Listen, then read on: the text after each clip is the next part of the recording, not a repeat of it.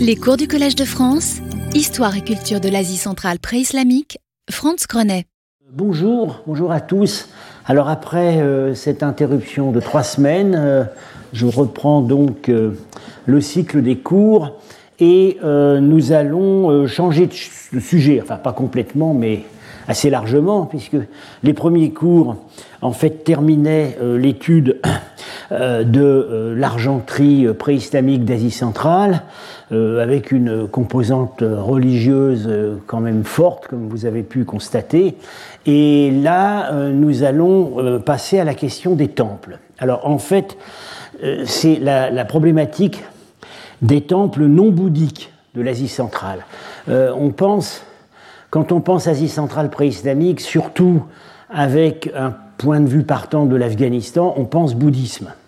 Euh, et on a raison, euh, puisque c'est tout de même la, majorité des temples et des, œuvres d'art religieuses qui nous sont parvenues, mais euh, c'est quand même c'est relatif parce que plus on va vers le nord, en gros, plus l'impact bouddhique est faible. Et par ailleurs, il n'a nulle part été hégémonique. En plus de cela, il y a un effet de distorsion euh, qui vient de ce que euh, le bouddhisme ayant été extrêmement producteur en textes écrits, euh, en monuments et en œuvres d'art, dans les situations où il se trouvait en coexistence, il tend à, à effacer un peu le reste.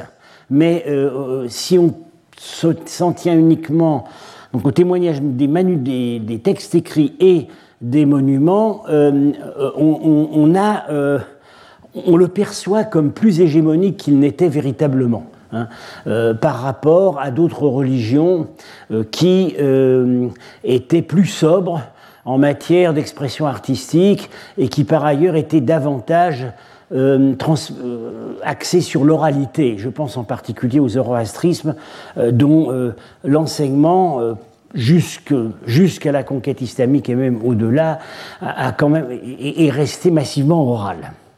Euh, donc, les temples non bouddhiques de l'Asie centrale. Alors, ce sujet va donc, nous occuper euh, cette année euh, et, la suivante. Alors, nous examinerons parfois en détail, parfois rapidement, une quinzaine d'exemples échelonnés dans le temps entre l'époque achéménide et la conquête islamique, c'est-à-dire à peu près sur 11 siècles. Euh, donc il y, a évidemment eu des évolutions, euh, des évolutions euh, bien que certains de ces monuments aient eu une durée extrêmement longue. Il y a certains temples, on les suit pendant six ou sept siècles.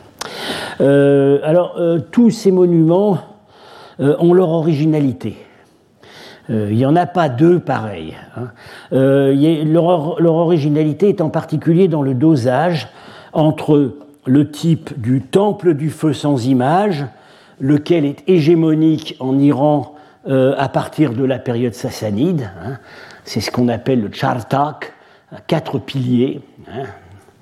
Euh, et euh, d'autre part, le type temple à image de culte, qui est évidemment celui qui est caractéristique et de la Grèce et de l'Inde, et qui est très présent en Asie centrale jusqu'au bout, euh, euh, alors qu'il disparaît pratiquement d'Iran euh, à partir du début de la période sassanide.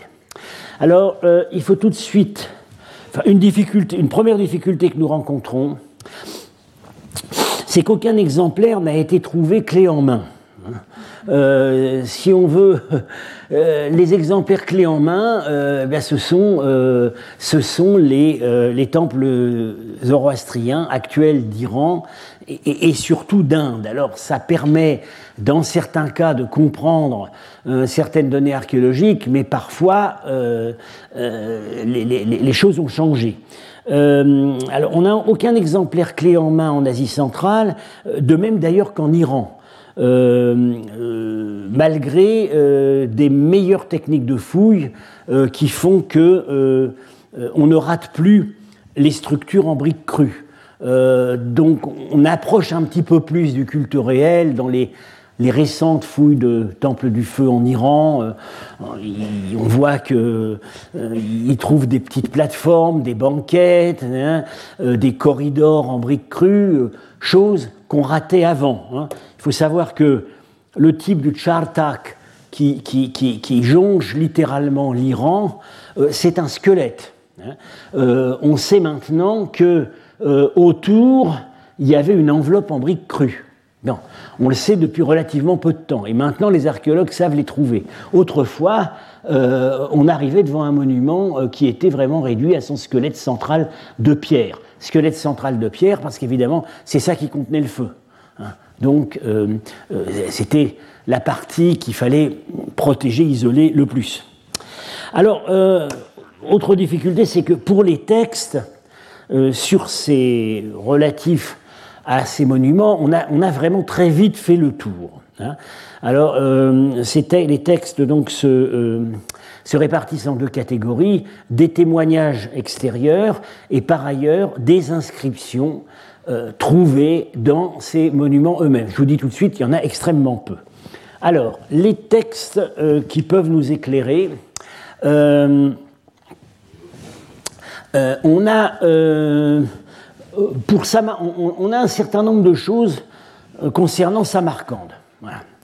Euh, alors, il se trouve que dans un endroit où on ne l'attendrait pas, c'est-à-dire le roman d'Alexandre, on a une description du temple principal de Samarcande, euh, parce que dans la légende locale, sa fondation était attribuée à Alexandre. Alors c'est uniquement dans la version syriaque du roman d'Alexandre, dans les autres versions euh, euh, grecques, arméniennes,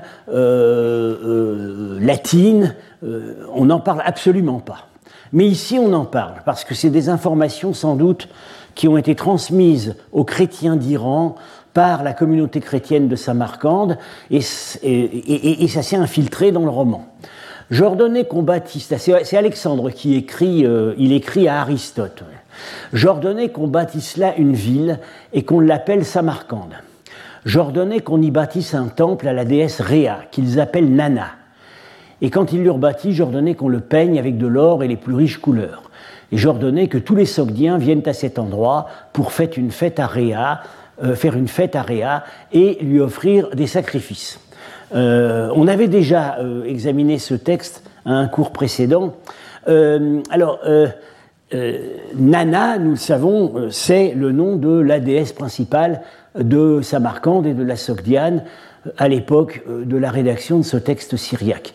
Réa, c'est une déesse notamment de la terre. Enfin bon, chez les, à, cette époque, euh, il, y a une, identification conventionnelle qui est faite euh, dans le monde gréco-romain euh, entre Réa et Nana, qui est la déesse des eaux, de la fécondité, etc.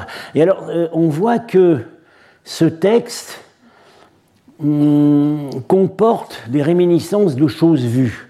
C'est-à-dire que c'est vraisemblablement la description de ce qu'était le temple principal de Samarcande à l'époque de la rédaction, parce que ça correspond à ce que les archéologues ont trouvé ailleurs en Sogdiane, notamment à Penjiken.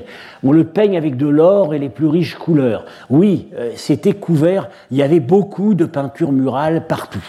Euh, euh, en fait, à l'exposition Samarcande qui vient de se terminer au Louvre, si je me souviens bien, il n'y a pas de peintures qui proviennent d'un temple. Il y en avait à l'exposition euh, Tadjikistan l'année d'avant euh, à les temples de Penjikent. Et puis euh, il y a une allusion également à une fête confédérale des Sogdiens. et ça, on l'avait vu à un cours précédent, ça correspond exactement à ce que nous voyons sur la porte en bois du palais de Kafirkala, où on voit euh, le corps municipal de Samarcande qui vient apporter de riches offrandes à une statue de la déesse Nana.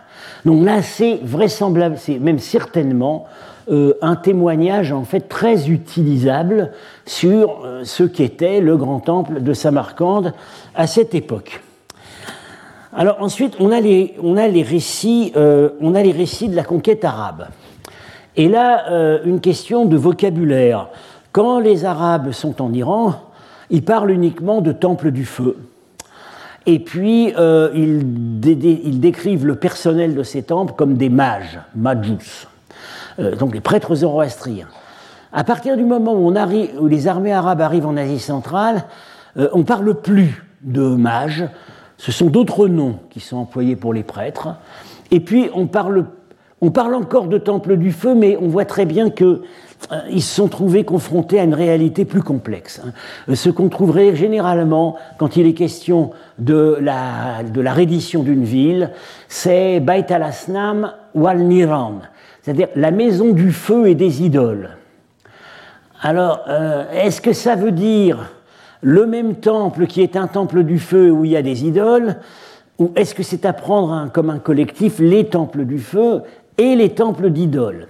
Hein, c'est difficile de décider. Plus tard, mais plus tard dans des textes persans, euh, le mot euh, habituel c'est botrane, euh, qui veut dire temple d'idole. Le sens premier c'est temple bouddhique. Bot c'est Bouddha. Mais le, temple bouddhique, c'est devenu, comme c'était la, dernière religion païenne qui est résistée, parfois jusqu'au Xe, XIe siècle, c'est devenu dans les sources musulmanes le temple d'idole par excellence. Donc, quand on trouve le mot botrané, ça ne veut pas forcément dire qu'il s'agit toujours d'un temple, bouddhique, ça veut dire un temple d'idole. Euh, alors, on a à nouveau une description euh, relativement détaillée, à nouveau à propos de Samarcande. Hein. la prise de Samarcande en 712, donc à peu près un siècle après le témoignage que nous venons d'analyser. C'est un historien arabe, c'est dans, euh, dans, plusieurs. c'est dans plusieurs historiens de la conquête. Le plus détaillé, c'est un historien qui s'appelle Imnatham al-Koufi, euh, qui euh, a suivi de s'est tenu de très près à des témoignages oraux de, euh, transmis de participants à la prise de Samarcande. Alors, euh, al-Koufi reproduit le texte intégral arabe de, l'armistice. et l'armistice prévoyait donc, la remise des parures des idoles des temples du feu. alors Certains traduisent comme ça, d'autres traduisent les parures, la remise des parures des idoles et la remise des temples du feu. Hein. La reddition de la ville par le roi local a lieu au temple des idoles. Alors lesquels? Évidemment, dans le texte arabe, elles sont anonymes.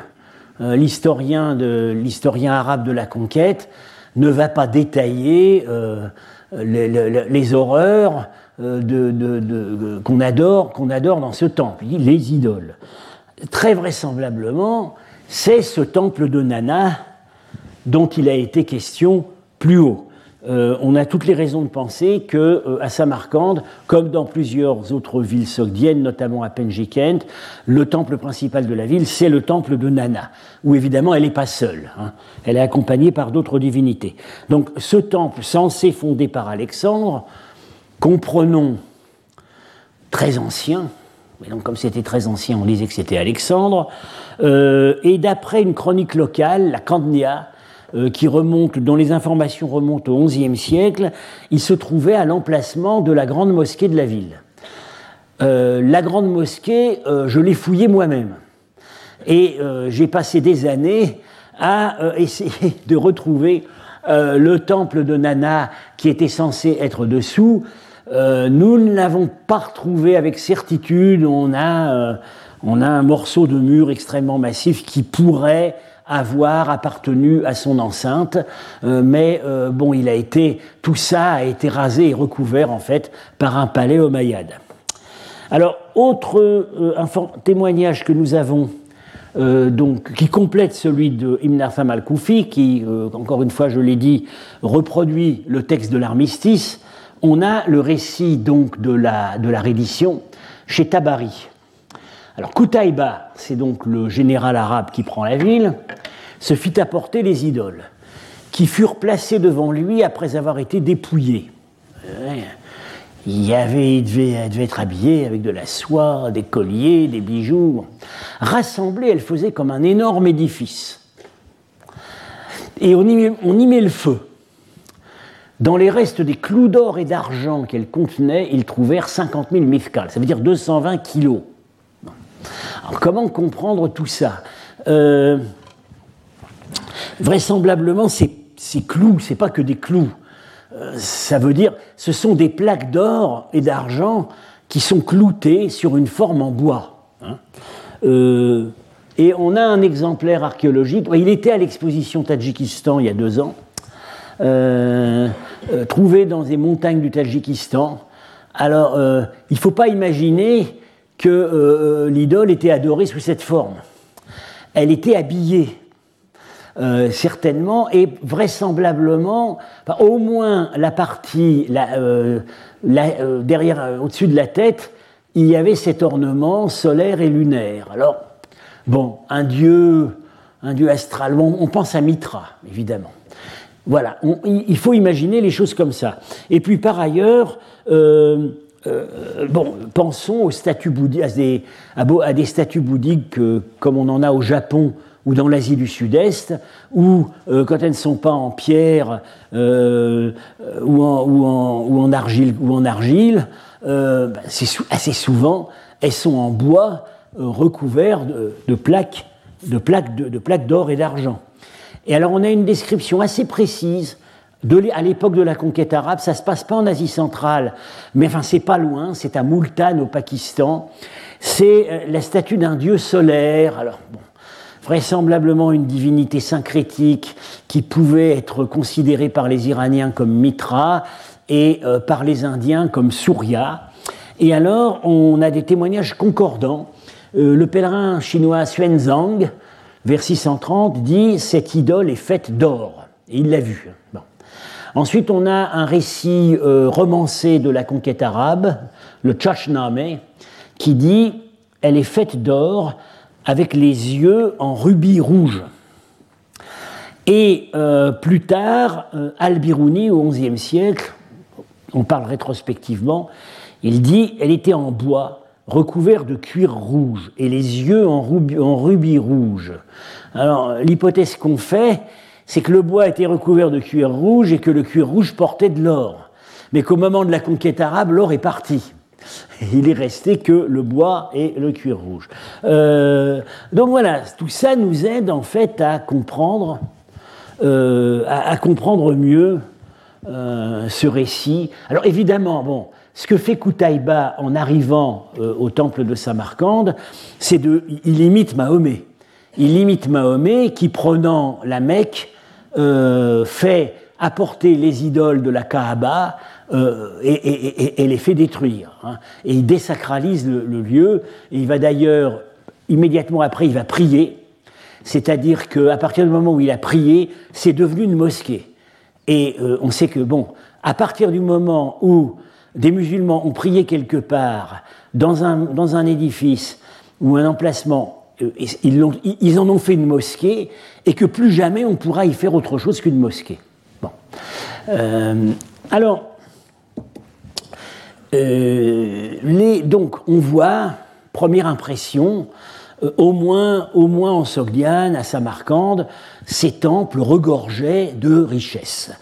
Et euh, euh, c'est confirmé par l'archéologie, enfin, les textes et l'archéologie nous montrent qu'en fait en Asie centrale, tous les temples dont, euh, qui sont attestés par les fouilles ou dont on entend parler par les textes, sans aucune exception, ont été pillés. Donc il y avait évidemment partout quelque chose à piller. Et ça, ça n'a pas été le cas en Iran. Euh, on n'a pas beaucoup d'exemples en Iran où on nous dit que les temples du feu ont été pillés. Alors à cela peut-être deux raisons. C'est qu'ils euh, étaient, comme ils n'avaient pas de statut de culte, il y avait juste l'autel du feu, il y avait moins à piller. Et puis par ailleurs, euh, c'était moins, c'était des, ce sont des lieux qui avaient pu assez rapidement bénéficier d'une certaine protection. Euh, parce que les, euh, les communautés zoroastriennes euh, avaient pu se présenter comme une religion du livre et par conséquent bénéficier des mêmes protections que les chrétiens et les juifs. Alors que en Asie centrale, bien que sous un certain angle, ils aient pu être dits zoroastriens, la manière dont ça se présentait physiquement aux yeux des envahisseurs, c'est-à-dire tout de même avec beaucoup de statues de culte très riches, donnait, euh, créait immédiatement une impression d'idolâtrie. Bien. Alors, cette impression différente que pouvaient donner les temples en Asie centrale et en Iran trouve un reflet intéressant dans un texte, euh, un pélévi qui euh, en fait est d'origine sassanide, Charistania et Eranchar, ça veut dire littéralement les chefs-lieux de l'Iran. C'est un traité euh, géographico-mythologique hein, qui énumère les, grandes capitales de l'Iran, y compris en dehors des limites de l'Iran, puisque là c'est Samarcande, euh, et euh, avec les légendes de fondation qui sont associées. Alors, ce texte nous est parvenu dans un résumé qui a été mis en forme plus tard, euh, à l'époque abbasside. Euh, alors voilà ce qu'on lit sur Samarcande. Euh, fils de Siavu Shinaki, et établi le miraculeux feu Wahram. Alors là, bon, il faut, ça réfère à la mythologie, à l'histoire des rois légendaires d'Iran. Ce sont les dynasties légendaires de l'Iran. Siavush, qui est le prince exilé par son père euh, et qui euh, euh, a donné naissance à un fils qui finalement le vengera et, reprendra, et montera sur le trône en Iran. Il établit le miraculeux feu Wahram. Alors là, on est en plein anachronisme, parce que dans l'histoire légendaire de l'Iran, on est avant Zoroastre. Donc il n'y a pas encore de zoroastrisme. Il n'y a pas encore de zoroastrisme, mais d'une certaine manière, ils sont déjà zoroastriens. Bon, feu Wahram, c'est la catégorie supérieure des temples du feu. Puis Zoroastre apporta la religion, hein, et sur l'ordre du roi Wishtasp, qui est donc son protecteur, 1500 chapitres furent gravés et écrits en écriture de la religion sur des tablettes d'or, et placés dans le trésor de ce feu. Alors là, ça fait, ça fait allusion à quelque chose de complètement différent, c'est euh, la codification de l'Avesta, le livre sacré des Zoroastriens, euh, sous le roi euh, d'Iran. Euh, au VIe siècle. Et écriture de la religion, ça veut dire l'écriture avestique. C'est un alphabet spécial. Sur des tablettes d'or placées dans le trésor de ce feu, effectivement, en Iran, les exemplaires euh, standards de référence de l'Avesta ont été mis dans les principaux temples du pays. Alors ensuite, arrive le maudit Alexandre. Il fallait qu'il arrive. Les brûla et les jeta dans la rivière. Alors après, euh, bah, ce texte, c'est un résumé. Alors, c'est confus parce que le texte complet aurait sans doute été mieux articulé. Hein. Alors, la Sogdiane a sept demeures. Un mot demeure, Achian, ça a l'air de désigner d'un palais. Et ces sept demeures signifient qu'il y avait là sept souverains. Alors en fait, après, on en, énumère huit, euh, ce qui sont les rois légendaires de l'Iran. Jamshid, Zahak, Faridun, Manoucher, Kekaouz, Kekhosro, Lohras, Wishtas, protecteur de Zoroastre. Puis le maudit affraciable touranien, c'est-à-dire le, méchant par excellence, touranien, c'est les territoires de l'Est. Fit dans chacune un siège des démons, un palais d'idoles, un temple à images. Quelques problèmes de terminologie, mais enfin, en gros, on s'accorde à comprendre comme ça. Pas Gizistag, le maudit, Frasiyogitur, affraciable touranien, Harek, Nishema Gidewan, espèce de, séjour des, démons, Uzdest Zar, Uzdest, idole, euh, un palais d'idoles, Bashn, c'est le nom des temples à images. Alors, comment, qu'est-ce qu'on a voulu dire là euh, ce qu'on a sans doute, ça reflète sans doute l'attitude qu'avait le clergé zoroastrien vis-à-vis des formes, à leurs yeux bizarres, que prenait cette religion, leur religion en Asie centrale? Euh, enfin, les prêtres zoroastriens d'Iran. C'est-à-dire que d'un côté, ils voyaient bien que il y avait une tradition zoroastrienne, il y avait, il y avait des il y avait des, temples, enfin disons, des locaux pour le culte du feu, on va en voir plus tard. Il y avait quelque chose en commun. Et puis le calendrier était le calendrier zoroastrien. Et puis on pense que au moins une partie des habitants se disaient zoroastriens. Mais en même temps, il y a des statuts de culte dans ces temples. Il y en avait eu en Iran jusqu'à l'époque Parthe. Mais après l'époque Parthe, ils ont été éliminés. Donc, la façon dont ils ont construit tout ça, c'est de dire euh, euh, ça a été des terres zoroastriennes, peut-être même les origines mêmes de, la religion, puisque euh, le, effectivement l'Avesta laisse entendre que les, premières, les premiers pays qui ont adopté la religion zoroastrienne étaient en Asie centrale. Ça avait été des terres zoroastriennes, d'anciennes traditions, mais à un moment, il y a eu un accident. Voilà. Euh, un méchant est arrivé et euh, a. Euh, Alexandre est arrivé, il a interrompu la transmission du texte sacré, et puis le maudit Afrasiab a souillé les anciens temples en y installant des idoles. C'est vraisemblablement euh, comme ça qu'une partie du clergé zoroastrien d'Iran a compris les choses, et en fait, les Arabes n'ont fait que reprendre euh, l'attitude critique euh, des, des, zoroastriens d'Iran vis-à-vis de ce qu'ils trouvaient en arrivant en Asie centrale. Alors, donc voilà à peu près tout ce qu'on peut dire sur les témoignages extérieurs. Alors maintenant, témoignage écrit intérieur, c'est-à-dire les inscriptions. Eh ben, le matériel est très maigre. Hein. inscription de dédicace. Euh, on n'en a que deux. Euh, le temple de Surkotal en Afghanistan, mais en fait, euh, l'inscription de dédicace elle-même, on, en a, que les premiers mots qui nous disent que c'est un, un, un bagolango, donc euh, un, lieu, voilà, un lieu pour les dieux, mais alors, Bago veut dire à la fois euh, Dieu et image de Dieu. Voilà, un temple à image, un temple à image des dieux, mais euh, on ne dit pas quel Dieu. Le, texte est silencieux là-dessus.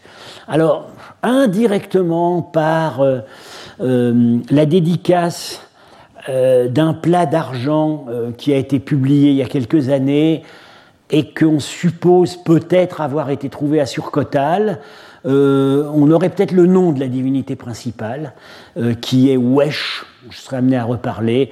C'est une forme syncrétique entre le dieu iranien de l'atmosphère, Vayu, et Shiva. Euh, et en plus, ça correspondrait bien à certains détails iconographiques sur lesquels Gérard Fussman avait attiré l'attention dans sa publication euh, de, la fouille de Surcotal. Ben, donc, c'est pas grand-chose. Par ailleurs, on a, à côté de Surcotal, euh, le, un, autre temple, euh, visiblement royal, fondé par la, la monarchie Kushan, Rabatak. Et là, on a une inscription dédicatoire qui est très longue, où on nous dit qu'il y avait de l'eau, qu'on a institué des collèges de prêtres, etc. Et on énumère sept dieux, euh, dont euh, certains sont zoroastriens et certains pas. Bon. Euh, problème, Rabatak n'est pas fouillé. On ne sait pas du tout quelle forme ça pouvait avoir. On soupçonne que si les sept dieux sont énumérés, c'est qu'il y avait leur statut.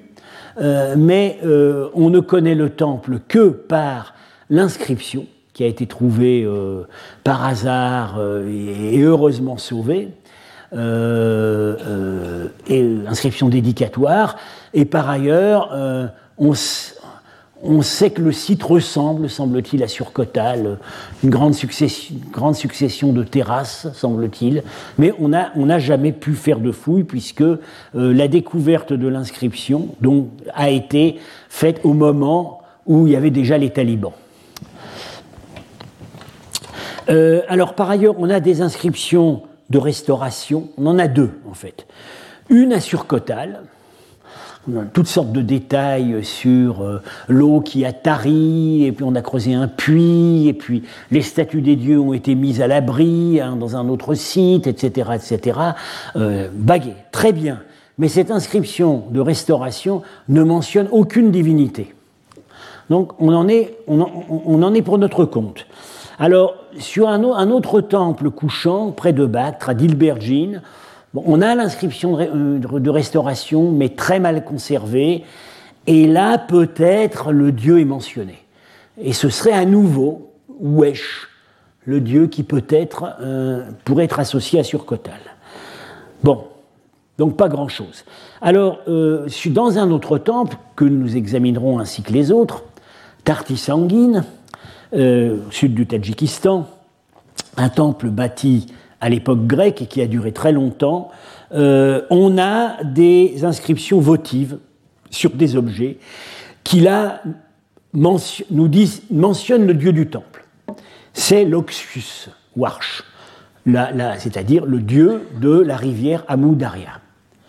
Bon, là, on, a, on a le nom. Euh, bon, voilà. Mais tout ça est quand même extrêmement maigre.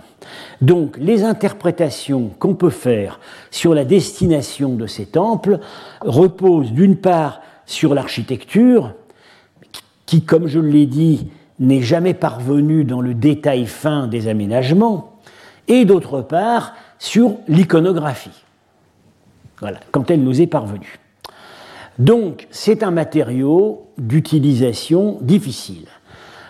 Quand on dit matériaux d'utilisation difficile, ça entraîne immédiatement un, risque qui s'appelle la surinterprétation. Euh, on va lire dans les bribes qui nous sont parvenues ce qu'on a envie de lire. Bien. Alors là, euh, je, euh, je m'en tiens à la ligne hypercritique de mon maître Paul Bernard. on accepte l'identification. Je résume je crois qu'il s'il était encore parmi nous, euh, il ne refuserait pas cette manière que j'ai de résumer sa pensée. On accepte l'identification comme temple une fois que toutes les autres voies possibles ont été épuisées. Voilà. Euh, ce qui allait tout à fait à l'encontre de l'usage des archéologues soviétiques, qui était, euh, à partir du moment où on a un tas de cendres, c'est un culte du feu. Euh, Paul Bernard a, remis les choses bien au point. Alors, la, la problématique qui va nous servir de fil conducteur se résume en fait en trois questions. Question numéro un. Temple du feu versus temple à image. Lequel a précédé l'autre? Y a-t-il eu des formes combinées? Y a-t-il eu des alternances? Ce qui nous amène à la question numéro 2. Euh, où tracer la ligne de démarcation entre ce qui peut être dit zoroastrien et, ce qui ne le peut pas? Et quand ça ne peut pas être dit zoroastrien, qu'est-ce que c'est? Alors, euh, les candidats qui sont ni zoroastriens ni bouddhistes, qui viennent à l'esprit, bon, pour la période grecque, ça va être les cultes grecs, mais avec un soupçon d'éléments proche-oriental, puisqu'on sait que dès le début, euh, la colonisation grecque de l'Asie centrale a amené avec elle des éléments qui venaient de Mésopotamie. Euh, et puis il y avait un héritage aussi de l'époque achéménide. Nous allons voir au cours suivant, ou celui d'après, que la question se pose euh, d'emblée à propos du grand temple d'Aïranoum. Pour les périodes post-grecques, euh, qu'est-ce qui peut être ni zoroastrien ni bouddhique En fait, des cultes hindous, qui sont, on le sait maintenant, allés très au nord, parfois plus au nord que le bouddhisme. Hein. Euh, en Sogdiane, euh, il y a peu de bouddhisme, mais il y a des cultes hindous. Bon. culte hindou, enfin, c'est principalement, principalement en fait le shivaïsme, dont on, a, on vient de parler à propos de ce dieu Wesh. Alors, euh, le bouddhisme, malgré tout, alors, euh, bon, composante euh, non bouddhique, non zoroastrienne, alors, généralement, quand on parle de la situation religieuse de l'Asie centrale pré-islamique, on va glisser quelque part le chamanisme, ou les cultes propres aux populations d'origine nomade, turques à partir du VIe siècle, qui sont les maîtres politiques de la région. C'est un petit peu une pétition de principe parce que déjà, euh, euh, la tendance aujourd'hui est d'éviter autant que possible le terme chamanisme pour des époques aussi hautes. Et puis par ailleurs, euh, si ces pratiques ont existé, et certains textes laissent penser qu'elles ont existé, elles sont absentes complètement de l'archéologie monumentale. Alors, le bouddhisme, malgré tout, pourrait-il est-ce qu'il y a vraiment une limite stricte entre ce qui est bouddhiste et ce qui ne l'est pas? Alors, il a été parfois proposé, on a parfois proposé qu'il avait pu y avoir des formes syncrétiques mêlant zoroastrisme et bouddhisme. Et on s'est appuyé sur des documents comme celui-là, c'est-à-dire un relief bouddhique, clairement, avec des gens qui prient, hein, et là, un hôtel du feu. Voilà. Ah oui, les flammes qui sortent. Ah, on, a pensé qu'il s'agissait de l'emprunt du culte zoroastrien du feu par euh, une, partie, une partie des euh, bouddhistes euh, au Gandhara. On a pensé ça aussi à propos du temple des sanctuaires bouddhiques de Ghazni. bon, il y a certains arguments pour, malgré tout. Par exemple, Fussman était très sceptique vis-à-vis de ça, euh, parce que euh, Agni, le dieu du feu, est très présent en Inde, que ce soit euh, dans l'hindouisme ou dans le bouddhisme. donc, par ailleurs, un certain nombre de. Il faut faire très attention quand on parle d'autel du feu, parce que dans certains cas, c'est pas vraiment. Bon, ici, clairement, c'est le feu qui est à l'honneur, mais dans certains cas, quand c'est des euh, objets plus petits, c'est plutôt des brûles-parfums, des encensoirs. Hein. Euh, ça sert à faire brûler l'encens devant la statue. Euh, bon, le, feu, de toute façon, n'est pas absent, n'est pas absent du culte bouddhique. Et en, plus, il est très rare que ces supposés hôtels du feu bouddhiques aient des formes euh, compatibles avec la forme typique des hôtels du feu zoroastrien, qui ont en général 3 degrés en bas et 3 degrés en haut. Euh, il y a des cas où ça ressemble davantage. ici, c'est clairement pas le cas. Donc, il faut être extrêmement prudent quand il est question de syncrétisme, zoroastrisme, bouddhisme. Malgré tout, on ne va pas non plus complètement fermer la question. Donc, nous avons vu deux, axes de la problématique temple du feu versus temple à image, démarcation entre zoroastrien et ce qui n'est pas zoroastrien. Euh, une troisième question qu'on va pouvoir poser, parce que là on a des nouveaux documents, euh, c'est la nature du patronage royal. Un certain nombre de ces temples qui ont été trouvés, bon évidemment ceux qu'on a trouvés c'est souvent les plus grands, ils étaient dans les capitales, et euh, on voit que on voit où on soupçonne qui on sait où on soupçonne qu'il y avait une intervention royale lors de la fondation. Et là, pour ça, on a des, nouveaux documents. Alors, euh, commençons par la question numéro 1. Temple à image et temple du feu. Qui a précédé l'autre? Alors, un scénario a longtemps tenu le devant de la scène, jusqu'à en fait ces dernières années. C'est le scénario proposé par Mary Boyce, euh, la dernière version étant dans le volume 2 de son Histoire du zoroastrisme, paru en 1982. Alors en fait, selon Mary Boyce, eh ben, ils sont apparus en même temps. Voilà. Ils auraient en fait, les temples à image et les temples du feu auraient coexisté en Iran euh, depuis l'époque achéménide tardive jusqu'à l'époque sassanide ancienne, après quoi le temple du feu s'impose comme la seule forme admissible. Euh, le schéma de Mary Boyce n'intégrait pas l'Asie centrale parce que, faute de documents à l'époque, maintenant on en a.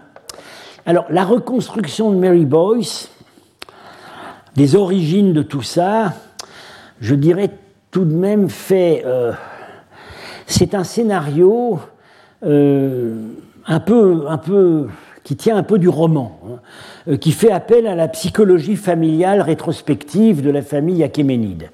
Alors je ne veux pas du tout tourner en ridicule quelqu'un à qui je dois beaucoup de ce que je sais sur le zoroastrisme et avec qui j'ai beaucoup travaillé, mais disons, voilà, elle avait, c'était aussi l'école historiographique dans laquelle elle avait été formée, euh, on avait tendance à expliquer, euh, chercher beaucoup des explications psychologiques euh, du côté des décisions des dirigeants. Alors, pour elle, les deux, temple à idole, temple, temple à image, temple du feu, auraient pris naissance au même moment, c'est-à-dire vers la fin de l'époque achéménide, au IVe siècle, sous le roi Artaxerxès II, initialement au même endroit, c'est-à-dire les capitales achéménides, d'où ils se seraient l'un et l'autre diffusés dans l'Empire, et dans les deux cas, suite à des décisions prises par la famille royale et son entourage immédiat. Alors, le scénario, c'est que, euh, à partir, euh, disons, euh, Artaxerxès II, en fait, à partir de ses parents, qui se trouvaient être frères et sœurs, euh, les reines sont babyloniennes. Et donc ces reines d'origine babylonienne, suppose Mary Boyce, étaient restées attachées à leur religion d'origine, avaient des chapelles peut-être privées dans le palais, etc. Et euh, donc auraient imposé, euh, des formes de culte auxquelles elles étaient familières. mais euh, le clergé zoroastrien qui existait déjà structuré autour de son héritage de textes, de rituels, hein, euh, aurait, n'aurait pas aimé ça, parce que ça, lui, ne correspondait pas euh, à ce qu'il trouvait dans ses textes, et aurait du coup imposé, comme à titre de compromis, euh, l'établissement de temples du feu, de manière à rééquilibrer la situation. Euh, le modèle paraissait dès l'origine un petit peu bancal, mais euh, il n'a pas été. Pour, pour le remettre en cause, il a vraiment. Comme il n'y avait rien d'autre à proposer, il a fallu attendre des découvertes archéologiques plus récentes qui sont en fait intervenues à partir du début des années 2000. Alors, disons que, euh, oui, euh, voilà, euh, une des bases textuelles pour raconter ça, c'est le texte. en fait, il faut, contraster les deux textes. texte numéro un, c'est ce qu'Hérodote dit sur l'usage zoroastrien traditionnel. Les Perses, à ma connaissance, observent les coutumes suivantes. Ils n'ont pas l'usage d'élever des statues des dieux, ni des temples, ni des autels. Tout au contraire, ils accusent de folie ceux qui le font. La raison en est, à mon avis, qu'ils n'ont jamais pensé, comme les Grecs, que les dieux soient de la même nature que les hommes. Leur coutume est de monter sur les plus hautes montagnes pour offrir des sacrifices à Zeus. Quand il écrit Zeus, évidemment, ça veut dire Ahura Mazda, dont il donne le nom à toute l'étendue circulaire du ciel. Il sacrifie au soleil, à la lune, à la terre, au feu, à l'eau, au vent. Ce sont là les seuls dieux à qui ils sacrifient de toute, antiquité. Mais en outre, ils ont appris des Assyriens et des Arabes à sacrifier aussi à Aphrodite Urania. Les Assyriens appellent cette déesse Milita, Moulissu. Les Arabes Alilat, les Perses Mitra. Alors, dans ce texte, il y a à la fois des choses euh, on a parfois dit que euh, ça reflétait avant tout les préjugés d'un grec, que c'était pas bien informé. Euh, bon, c'est pas exact, ça n'est pas exact. Euh, on, se rend compte maintenant qu'il y avait là derrière une partie de l'information est très précise. donc, les sacrifices sur les hautes montagnes, on va voir qu'il y a des confirmations. Zeus, Ahura Mazda, dont il donne le nom à toute l'étendue circulaire du ciel. Alors bon, une image poétique très jolie, etc. ben bah oui, mais euh, on, a, euh, on, a dans, on a dans les récits zoroastriens sur la révélation faite à Zoroastre quand il a eu, quand il s'est retrouvé face il s'est d'abord retrouvé face à des, archanges zoroastriens et puis finalement à Ahura Mazda. Et que dit le texte? Texte Pélévi dans les sélections de Zartspram. Euh, euh, les bras et les jambes d'Ahura Mazda euh, s'étendaient dans toutes les directions de l'horizon. C'est-à-dire que c'est exactement ce qu'écrit Hérodote. Il donne le nom d'Ahura Mazda à toute l'étendue circulaire du ciel. C'est littéralement ça. Bien, sacrifier au soleil et la lune, à la terre, au feu, au... Bon, on va, c'est un petit peu difficile d'y reconnaître précisément des divinités zoroastriennes, mais si on pense à la vie dévotionnelle, c'est-à-dire les prières quotidiennes, effectivement, effectivement, au niveau de la, du culte de base, hein, euh, il y a des prières pour le soleil, la lune, la terre, le feu. Euh, on, appelle, les appelle, ça les niyaïch. Donc l'information est bonne. Euh, c'est l'information, des informations qu'il a dû avoir de gens qui n'étaient pas des prêtres, mais qui étaient des, pratiquants. Bien. alors après, donc les mélanges, les sacrifiés à Aphrodite Urania. Alors, en fait, on va voir après que euh, c'est en partie la déesse iranienne Anahita, mais qu'il y a eu des composantes euh, qui sont venues d'ailleurs. La déesse Moulissu, Alilat, la déesse des Arabes, c'est vrai, la, déesse des, la grande déesse des Arabes, c'est Allat, euh, ça, dure ça dure jusqu'au Coran. Hein. Alors, euh, Mitra, alors là, ça pose, euh, c'est un problème qui n'est pas du tout résolu. Euh, est-ce que là, c'est une grosse bourde Il a pris Mitra pour une déesse ou est-ce que c'est un nom déformé? La question actuellement est insoluble. Bien. Alors ça, ce serait donc là le substrat de base, voilà le, le, le, le culte zoroastrien pur jus qui n'a pas d'image de culte. Mais alors, on a ensuite, le témoignage pour nous, raconter euh, comment finalement ils en sont venus à élever des statues. On a le témoignage de Béroz. Alors, Béroz, c'est un prêtre euh, babylonien qui euh, avait acquis une culture grecque et qui a donc rédigé, à l'intention des nouveaux maîtres du pays, une espèce de manuel de la religion babylonienne. Euh, en fait, il est l'équivalent babylonien de ce qu'était Manéthon en Égypte. C'est-à-dire, Manéthon était un prêtre égyptien euh, qui avait appris le grec et qui donc a rédigé à l'intention des Grecs, euh, par exemple, une, liste des pharaons, qui a été la seule liste des pharaons connue jusqu'à Champollion. Alors, Béroz écrit on n'a pas son texte, c'est cité par un polémiste chrétien. Pourtant, après de nombreuses années, ils commencèrent à adorer des statues en forme humaine. Donc, ce qui contredit Hérodote. Ceci fut introduit par Artaxerxès, fils de Darius Okos. Artaxerxès II, 404-359. Il fut le premier à ériger la statue d'Aphrodite Anaïtis à Babylone et d'en suggérer la vénération à ceux de Suse, Ecbatane, Parsa, c'est-à-dire Persépolis, Bactre, Damas et Sardes. Donc les grandes capitales de l'Empire. Euh, Aphrodite euh, Anaïtis, c'est Anaïta, déesse zoroastrienne des eaux, qui effectivement, dans les textes grecs, est parfois identifiée à Aphrodite, parfois à Artémis, euh, parfois à Athéna, quand elle a un aspect guerrier. Alors, ça pose. Euh, ce texte est extrêmement souvent invoqué parce qu'en fait, on n'a que ça. Et c'est la base de la reconstruction de Mary Boyce. Euh, euh, on introduit le culte à image sous Artaxerxès et II, et elle détaille le scénario eh bien oui, euh, Artaxerxès, euh, sa femme, Parusatis, qui était aussi sa sœur, euh, avait, une mère, babylonienne. Ça, on le sait.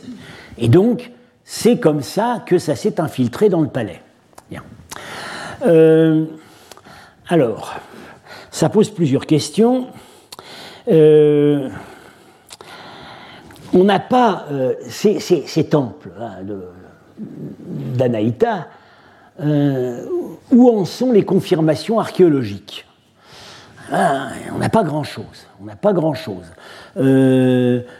on a le, culte, on a le culte d'Anaïta, semble-t-il, à Suse, euh, sous le nom de, euh, sous le nom de Nana. Euh, ben, on n'a pas retrouvé le temple. Euh, Bactre, Damas, Sardes, on n'a jamais retrouvé ces temples.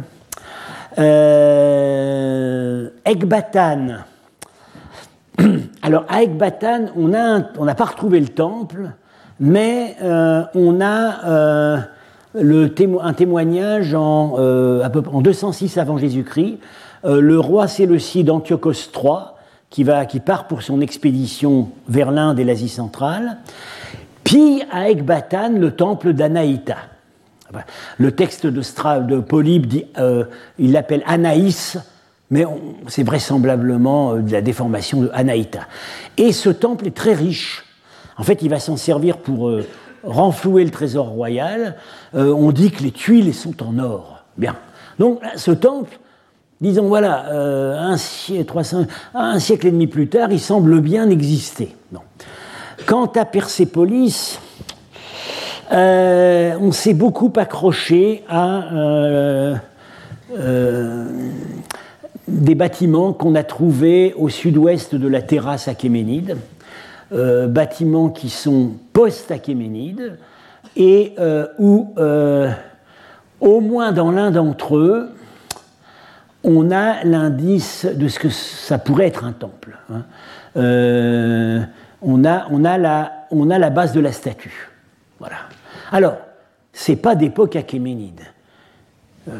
c'est d'époque grecque ou peut-être un peu après. Euh, alors, euh, dans la littérature archéologique, euh, on appelle ça le temple des, frat, les frataraka, ce sont des souverains locaux qui portent des noms zoroastriens et qui prennent le pouvoir localement dans le Fars, la région de Persépolis, 80 ans après Alexandre environ. Et au début, ils règnent visiblement sous la suzeraineté des, Grecs, puis après ils, après, finissent par, euh, en fait, euh, servir les Parthes. Bon, voilà. Euh, donc, on dit ça pourrait être cette période-là, juste après les Grecs, mais l'architecture, c'est pas de, les plans, c'est pas vraiment des plans grecs, ça rappelle plutôt tout de même les plans, les plans, du, les plans iraniens du, palais de Persépolis. Euh, et euh, malheureusement, on a des, je crois, des petits fragments de la statue, mais on ne sait pas ce qu'elle était.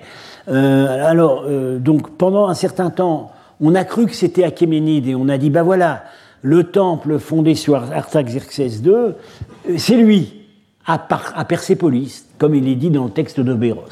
maintenant, on sait que c'est après. Bien. Euh, alors, euh, comment,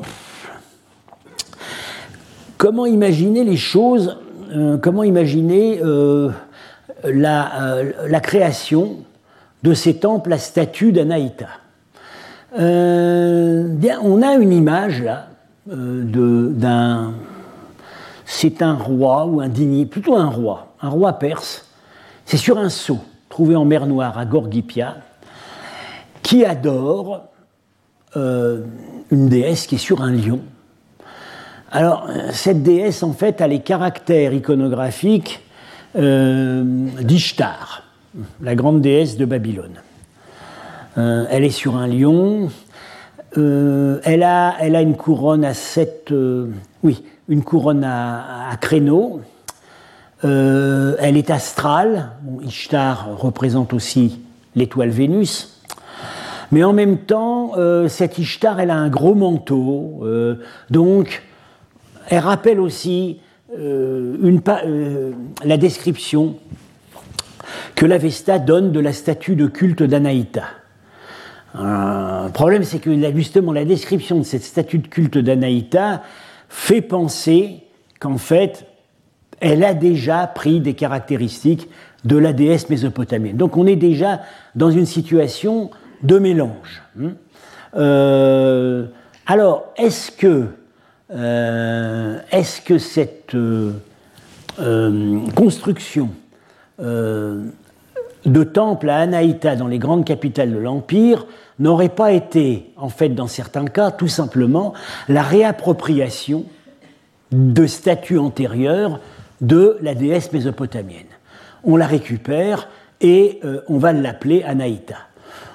Euh, euh, j'ai tendance, à, tendance à penser à ce scénario. Quand j'en parlais à Mary, Mary Boyce, elle poussait un cri d'horreur, mais voilà, j'ai tendance à penser que les choses se sont passées comme ça. Alors, ce qui est intéressant, c'est que les sceaux achéménides, alors voilà, ce qu'on pense être la représentation symbolique d'un temple, créneau en haut, porte en bas. Ce, serait une espèce de hiéroglyphe qui désignerait, qui désignerait un temple. On amène des animaux sacrificiels. Ici, il y a visiblement un feu qui brûle.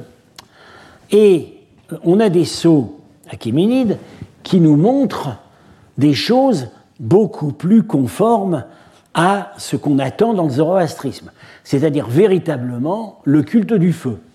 Alors ici, ce sont donc deux prêtres, l'un qui tient les, les baguettes rituelles qu'on appelle les barsums, l'autre qui verse la libation dans le feu. Euh, et vous voyez, la forme de l'autel, c'est vraiment celle qu'on va retrouver après, jusqu'à l'époque sassanide, avec trois, euh, degrés euh, d'emprise croissante en haut et deux ou trois en bas. C'est vraiment la forme canonique de l'autel du feu.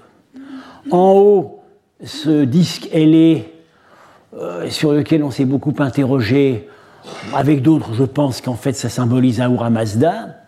Hein, le problème, c'est qu'on a une magnifique inscription, ce cachet à la Bibliothèque nationale.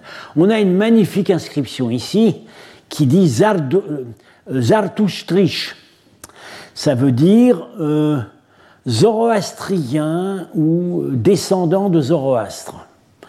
On sait que euh, la caste des prêtres zoroastriens se disait dans certains cas descendante de Zoroastre. Bon, certains disent l'inscription est fausse, elle a été ajoutée pour elle a été rajoutée euh, pour ajouter à la valeur de l'objet. Moi, j'ai tendance à, disons, voilà, je veux croire qu'elle est vraie, mais hein, bon, certains ne sont pas d'accord. Euh, donc, vous voyez, cette, euh, ici, voilà, on est beaucoup plus dans le zoroastrisme tel qu'on l'attend. Alors, ce que nous constatons, c'est que euh, on, sacrifie des animaux bien, à ces hôtels du feu. Alors ça, c'est plus que c'est pas ce qu'on fait dans le zoroastrisme aujourd'hui, mais c'est ce qu'on faisait autrefois. Hein. Euh, en fait, euh, quand, on a, quand on a pensé, on a pensé que dès le départ, on l'a pensé longtemps, que Zoroastre avait répudié le sacrifice animal, l'avait interdit, etc. C'est à cause des temples du feu des Parsis en Inde où euh, il n'y a aucun sacrifice animal. Mais les Parsis ont été influencés par l'hindouisme. Euh, et influencés, ou du moins ils n'ont pas voulu s'attirer l'hostilité du clergé hindou. Donc ils ont renoncé au sacrifice animal. Mais en, Iran, par exemple, ça continue à être pratiqué. Donc, voilà, les deux volets de euh, ce qui euh, semble apparaître à la fin de l'époque achéménide. Alors, j'ai dit tout de suite, bon, pour le premier volet, c'est-à-dire euh, l'existence archéologique de ces temples à images, la, réponse, est tout de même décevante. Hein. On a, les a, en fait pas trouvés. Pour le second volet, euh, euh, les temples du feu, là, on a des grandes nouveautés depuis le début des années 2000. Parce que euh, une série d'exemplaires fouillé en Sogdiane méridionale. Sogdiane, vous voyez, à l'époque achéménide et grecque, en fait, c'est beaucoup plus étendu que plus tard. Bon, la capitale, c'est Samarcande. Ici, c'est une carte un petit peu compliquée. Claude Rapin, il a l'habitude de faire des cartes où il met tout.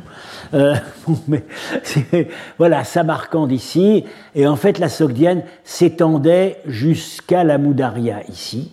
Et on a une concentration euh, de plusieurs édifices, disons plutôt en Sogdiane méridionale, qui tous semblent d'époque achéménide et qui euh, sont interprétés, alors je dirais là de manière plutôt convaincante, plutôt convaincante, je pense même que Paul Bernard peut-être y aurait lui-même cru, euh, comme des proto-temples du feu, euh, des édifices couverts abritant le culte du feu et rien d'autre. Alors, d'une certaine façon, ça confirme une partie du scénario de Murray Boyce, c'est-à-dire que ces temples du feu apparaissent à l'époque achéménide en même temps que euh, les temples avec les statues de la déesse Anaïta, mais d'une autre manière, ça modifie le scénario, c'est-à-dire que euh, ça ne sort pas d'une décision prise dans les milieux, euh, d'une décision administrative prise dans les milieux, l'entourage royal pour calmer le mécontentement des prêtres zoroastriens, ça sort d'une tradition locale euh, de la Sogdiane. Euh, et, de là, c'est de, là que euh, ça aurait été, en fait, ça se serait en fait progressivement diffusé dans les autres régions de l'Empire. Alors bon, il y a une façon aussi, on peut aussi dire, bon, voilà, c'est un hasard. Il n'y a que là qu'on a gardé ce, type de, monument. Peut-être qu'en fait, il y, en avait, beaucoup plus, il y en avait partout, il y en avait plus à l'ouest. Moi, j'ai tendance à penser que ce n'est pas par coïncidence euh, que, euh, qu'on les trouve dans la même zone à, cette époque. Et donc, euh, dans le cours suivant, nous examinerons en détail ce qu'ont donné les fouilles de ces monuments et les arguments qu'on a euh, pour les interpréter comme les plus anciens exemplaires de temples du feu. Voilà, donc je vous dis à la semaine prochaine. Retrouvez tous les contenus du Collège de France sur www.colège-2-france.fr.